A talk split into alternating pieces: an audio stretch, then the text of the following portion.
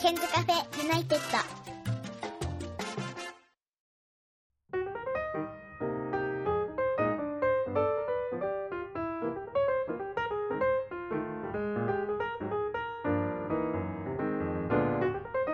こんばんは101件です、えー今日は臨床工学技師の直也さんに、えー来ていただいておりますこんばんは、こんばんは。えー今日はですね今まで、えー研究学園にあります家族レストラン坂東太郎で2時間ぐらいくっちゃべってしまいましたけれども久しぶりでしたね、はい、久しぶりです。えそして今日は直也さんはえっと職場に行く時は、えーユニクロの格好だったんですけどわざわざ私に会うために、えー着替えて来てくださいましたあの詳しいことは「えーハッシュタグケンカフェ101」の方に、えー写真を載せさせていただきましたのでぜひご覧いただきたいんですが服のブランドはまず帽子は帽子はキャップは Y3 ですね。そうなんですよそれから中の T シャツはも Y3 です。そうなんですそして外側の赤いやつははノースフェイスですそ。うなんですよでも僕ね Y3 って初めて聞いたんですけど結構若者には有名なんですか、そうですね。若者の中でもうん、結構黒を基調としたブランドなので、モノトーンの服をよく着る人だったり、ストリート系の人だったり、うんラグジュアリー系着る人だったり、幅広く知られてると思いますえ何でそういうブランドを知るんですか、えーと最初の自分の始まりは、うんこれが欲しいって思ったところの、セレクトショップに取り扱ってたってところから始まって、あとはいつの間にかうんその服を作ってるデザイナーさんに興味が出たりしてあーそなるほのどデザイナーの人の派生ブランドとかも見るようになったらうん好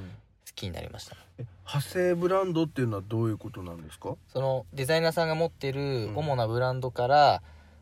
ちょっとした価格ラインを変えたりだとかデザイナーチームを変えたりしたブランドでしてそれも含めてかなり好きですなるほどねただ今日の帽子だったり中の T シャツだったりするのは派生ブランドではなくて本格的なやいつやでしょ派生ブランドですそうなんだ、はい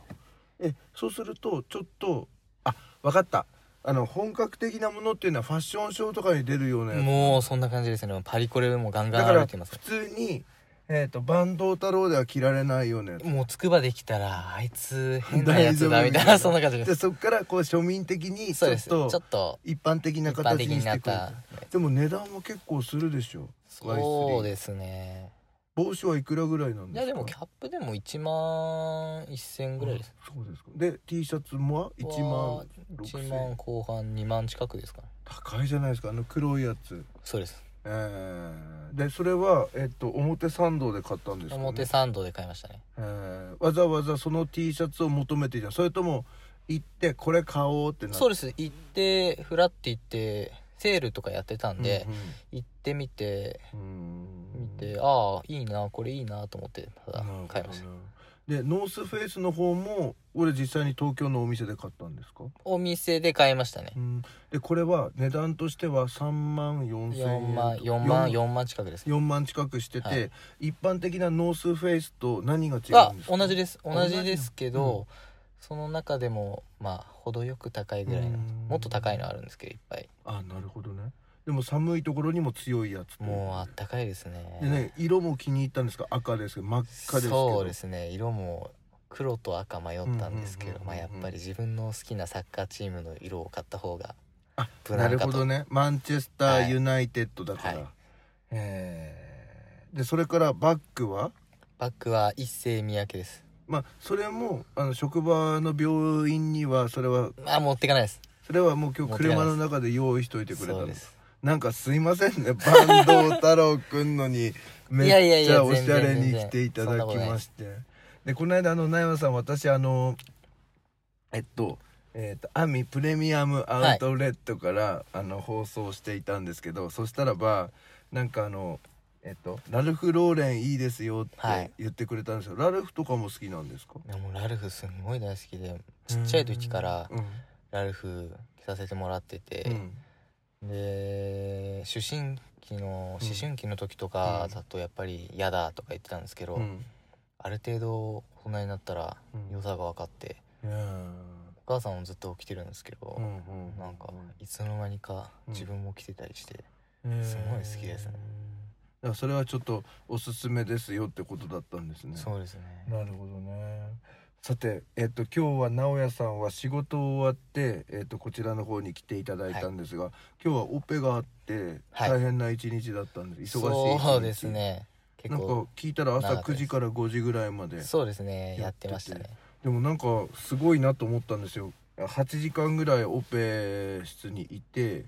でなんかそこまで疲れてないんだなって思ったんですけどやっぱそれは慣れなんでもうすか慣れちゃいましたねだいぶ、うーんまああのリあのリスナーの方にあの、まあ、もう何度もあの臨床工学技師ということであの今出てもらっていますけれど今ちょうど自分の教え子でですね臨床工学技師どうって勧めた子がいてあの前回のポッドキャストも聞いてもらっていたんですが今日はちょっと質問をあの受け付けていえーきたのでちょっとそれに答えてもらいたいはないと思うんですが、あのそもそも直哉さんはあの、まあ、高校3年の4月頃はあんまり成績良くなかったんですよね。そうですね軒並みがそれ以下ぐらいでしたね、うん、だから偏差値40ぐらいって言ってましたよね40。そのぐらい4050の間そだうっなたとん思いでますすよね。でところがやっぱりその、まあ、大学に合格するまで頑張ったのもあるし合格してからなんか大学でいい先生に会って勉強のコツみたいなのも自分で編み出せるようになっそうたなんんでですすよよね。ねでそれをちょっと簡単に言うとなんか得意なものはもう1回だけやってそれで、えー大丈夫であとは苦手なもの用のノートを作るってことなのね、得意なものはうんやっぱり何度解いてもうんできちゃうんですようん得意なんでうんやっぱりその分野は何回やってもできるってことは何回もやる意味がないんですようんうんなんで自分は何回やってもできないところを何回もやるってことにしてうん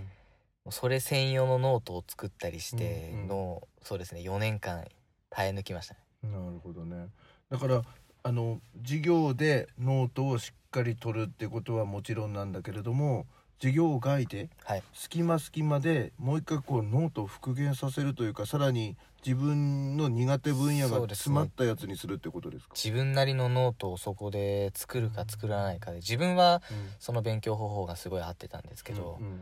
やっぱりその勉強方法だと手間はかかっちゃうんですけど、うん二度手間なんですけど、うんまあその分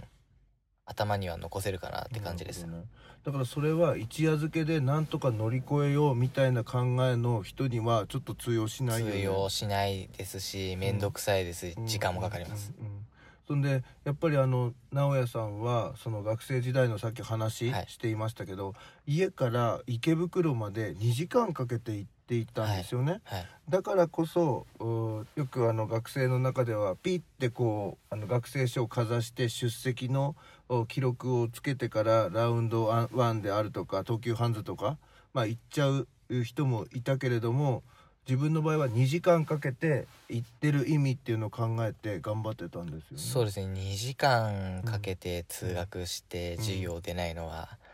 どういう理由があるのかなって逆に疑問に思うぐらいのことだったんでうんうんうんう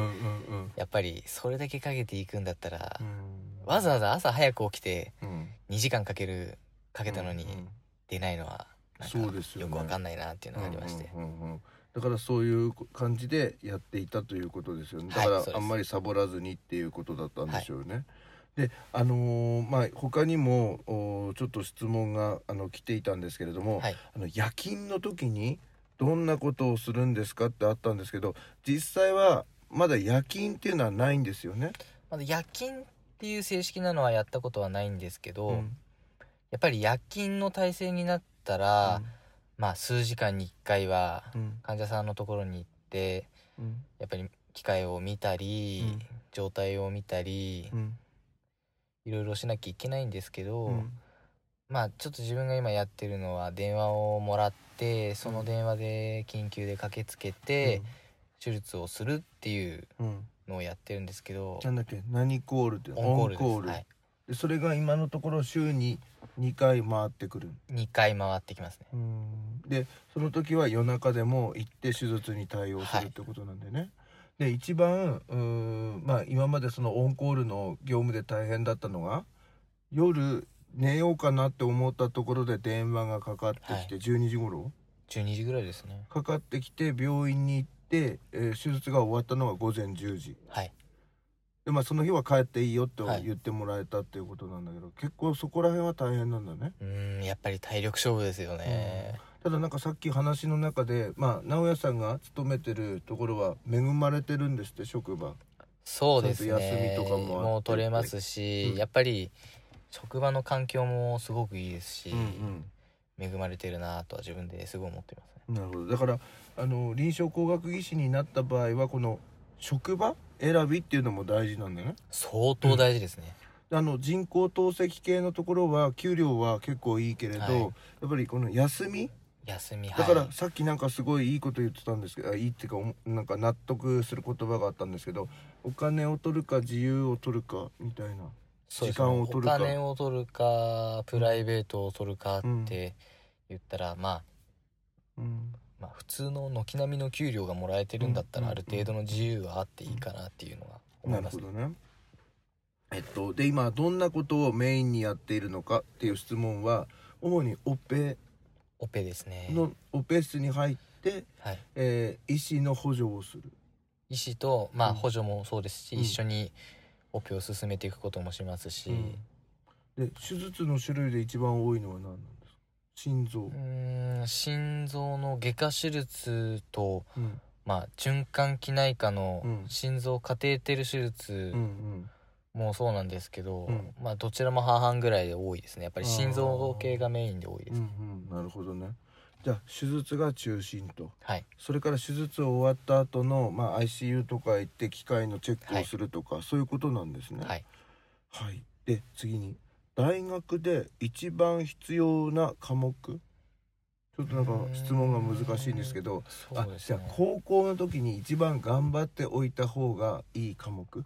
大学で生きる科目そはうですね、まあ、やっぱり医療系もそうですし、工学系で理数系っていんううんうことも込めて、うん数学とうん理科物物理理うんなどはやっておいて損はないですけど、うんやっぱ基礎がうん少しでもあればうんいいぐらいで、うんやっぱ大学は入ったら入ったうんうんうでんちゃんと一から教えてくれるんで、なるほどね、むしろ高校での勉強というよりかは、どれだけ大学でも真剣にやれるかがなるほどね大事かなって自分は思いますね。だからまあ直哉さんは物理高校で取ってたけどもう一回、えー、と大学へ行って物理、まあ、電気とかそういうのも、まあ、基礎基本から習ってって難しいところまでやったって感じなんだよね、はいだから別に生物を選択していてもこの辺は心配ないみたいまあ心配ないですねやっぱり。なただいかに頑張れるかっていことだかよねにそうですね自分で努力を惜しまないかうんですかね、うんうんうんうんなるほどねだから行ってからが勝負っていうところですねまああまり言っちゃうとやっぱり、なんか想像を絶するぐらい大変なのかなとか思っちゃう人とかうんいると思うんですけど、うんまあ、簡単に考えるとうん普通に大学に通って普通に授業出て、うん授業を聞いてテストをするだけなんで、そんなに大したことじゃないんですよね,、なるほどねそこで不真面目にやるかうん普通にやるかうん真面目にやれっていうわけじゃなくて普通なんで、うんうんうん普通にやるかやらないかのどっちかなんで、なるほどそして大学生活の一日のスケジュールっていうのがあるんですけど、はいまあ普通、まあ、筑波から池袋に行ってたってことは朝何時起きだったんですか一番早い時は6時起きで、うんうん6時半の電車に乗って30分で準備行きますあもう移動までし行きてますえすごくない前の日に着る服もとうか決め準と備いしてオフホワイトでいやーさすがに学校に来ていかなかもっうたでねすよ、学校はユニクロで行ってたの えーいやーもう結構ザラとかあザそ うザラとか A チャンネルとかかで行ってきました何チャンネルル ?A チャンネ A チャンあ A チャ A チャンンネネルルねで行ってたんだルはいうんでえっとまあ一日授業をやって帰ってくるの何時頃なの日にもよると思い日ますにもるよりますけど一番遅い時でも7時7時とか8時ぐらいですかね、でそっからまた勉強やってたんだよね家に帰ってでもちょっとですようんさすがうにんそこまでだと疲れますから、でも土日も勉強やってた時あったよね病土日もそうですね勉強やるときはやってましたでもちょっと遊土ぶ時は日はだらけることが多かったですかね彼女とデート行ったり、そうですね長いですからね付き合いあれあなた高三から付き合ってんの高二高二ですちょっと待ってそしたらもう7年なの今年の12月で7年ですすごいね今六年ちょっと長いですね長いですねえー、なるほどねそれこの間も聞きましたよねであのーなんかねこの今この高校生からの質問だと大学の勉強だけっていう多分認識で思ってると思うんですけど、あの実習もあったんだよね、実習もありましたでね実習ってさ一番最初はいつだったの、大学3年生の時にうん、学内実習っていうのが始まって学内実習そうです学校の中で実際に機械に触ってうんうん実習をしてレポートを出すみたいな実習だったんですけどうんうんで4年に入っうんうんて病院に実際に行ってうん病院で実習でどのくらいの期間行ってたの1ヶ月半です1ヶ月半だから普通になんだろう病院の職員のように通ってたのそうですそうですでも時間はさすがうにん朝決まってうん7時9時うんぐらいから、まあ、夜は5時とか決まってる定時でしたけど、うんうん普通に行ってましたねうんなるほどねでそれが結構東京にある病院で、はい結構こう厳しく見てくれるところだったんでしょそうでしたねそこは自分で選んだの違いますそこはせ先生がもうここですよ先生がみたいそなうですね成績とうん家からの距離でうん決めてくれてうんうんうん結構遠かったいやいやでも大学かよりは全然遠くなかったです秋葉原だったんであそうなんだ1時間ぐらいで行けたんでうんでもなんかそこの教えが結構今も生きてる生きてますすごい良かったです最初はその友達と比べると結構俺厳しいところに回されてるのそうかなんなですと思嫌だったなんですけど、うん今思えば良かったなって思いまするほどねでそれが1ヶ月半あってはいそれから国国試卒業とはまた別に、えっと、国家試験、はいそれが3月ぐらいなの大学4年生の3月そうですね大自分たちの学科は、うん学科というか、うん職業の国家試験は3月ですねうんでそこまで勉強頑張ってたやってましたねただもう大体模試の結果からすると大丈夫だったんですよね大丈夫だったとは思ったんですけど、うんやっぱりどっちかというと自分心配性なので、それでも、うんうん、目が目から血が出るほど勉強しまし結構やってたたやんっだてよまねしたあ全然卒業旅行のハワイっていうのは国家試験終わってから行国った家の試験終わってうん、次の次の日ぐらいにうん、も行っう行てきたました何結果を待ってる間に行ってたん結果を待ってるだ間にすごくねいそれやでもうもんう次の日あたりには自己採点大学だでいやったていわたんかでるよね、分かってまじゃあしただいたい受かるの信じてハワイに行ってた ああーこれはいけたかなと思ったんでもういいやと思って行きましたなるほどねなるほどわかりましたはいということで今日は、えーちょっと質問をいただきましたのでこれに答えてもらったんですけれど、最後になんかメッセージとかあったらぜひこの、えーそう Y 君にあのちょっと伝えていただきたいんですけれどもそうですね、大学行って、行けたところではい、うん終わりじゃないんでうんやっぱり今大学行ってからじゃなく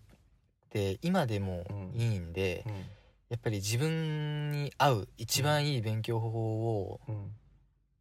一日でも早く見つけて、そうですねそれを身につけるだけで、うんきっと大学行ってからうん周りと差がつきますし、うん最初に立つスタートラインがもう全然違うと思うんで、うんうんそれが大事だと思いますなるほど、はいありがとうございました、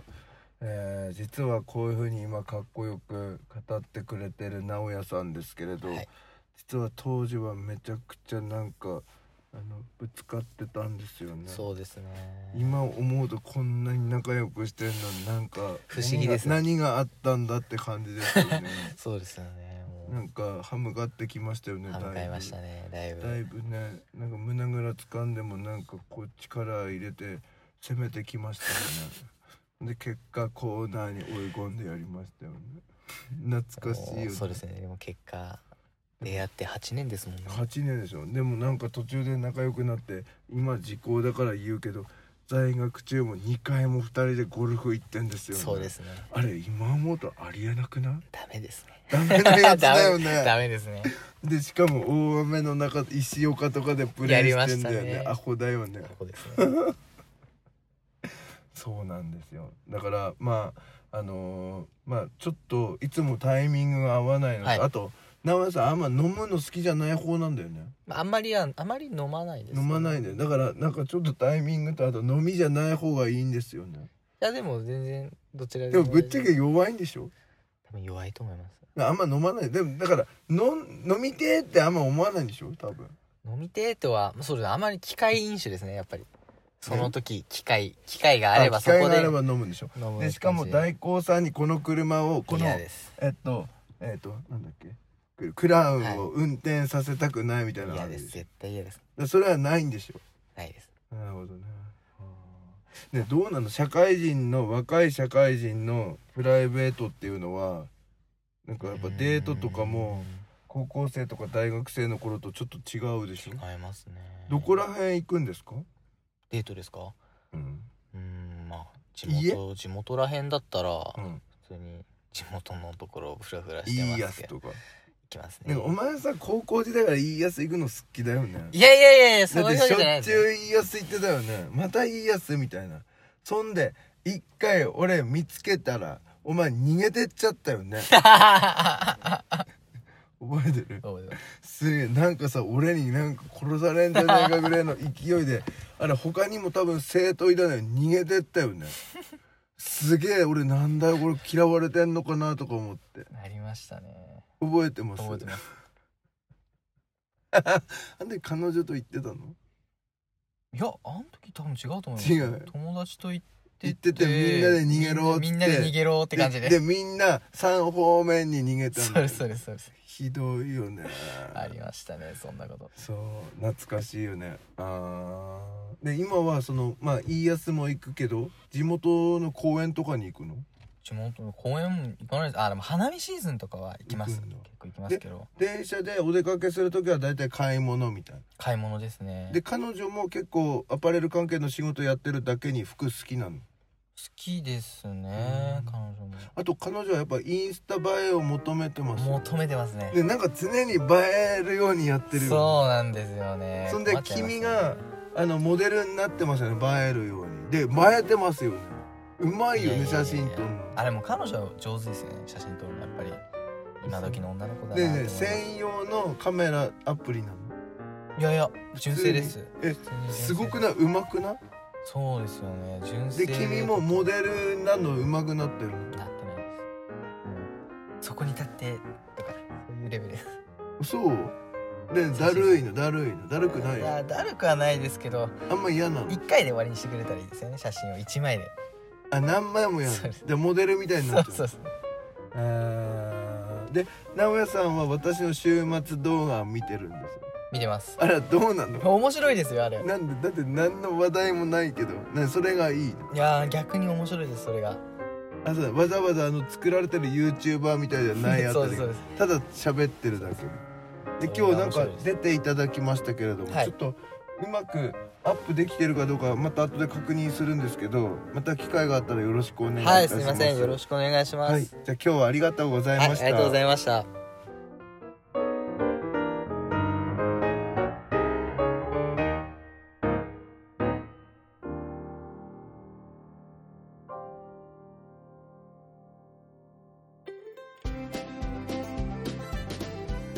ここで101ケンさんに代わってケンズカフェユナイテッドからのお知らせですこの番組では現在リスナーを募集しています iTunes ストアにあります検索バーに「ケンズカフェユナイテッド」と英語で入れて検索してみてください無料でダウンロードすることができます iPod などに入れてぜひお楽しみくださいいつでもどこでも何度でも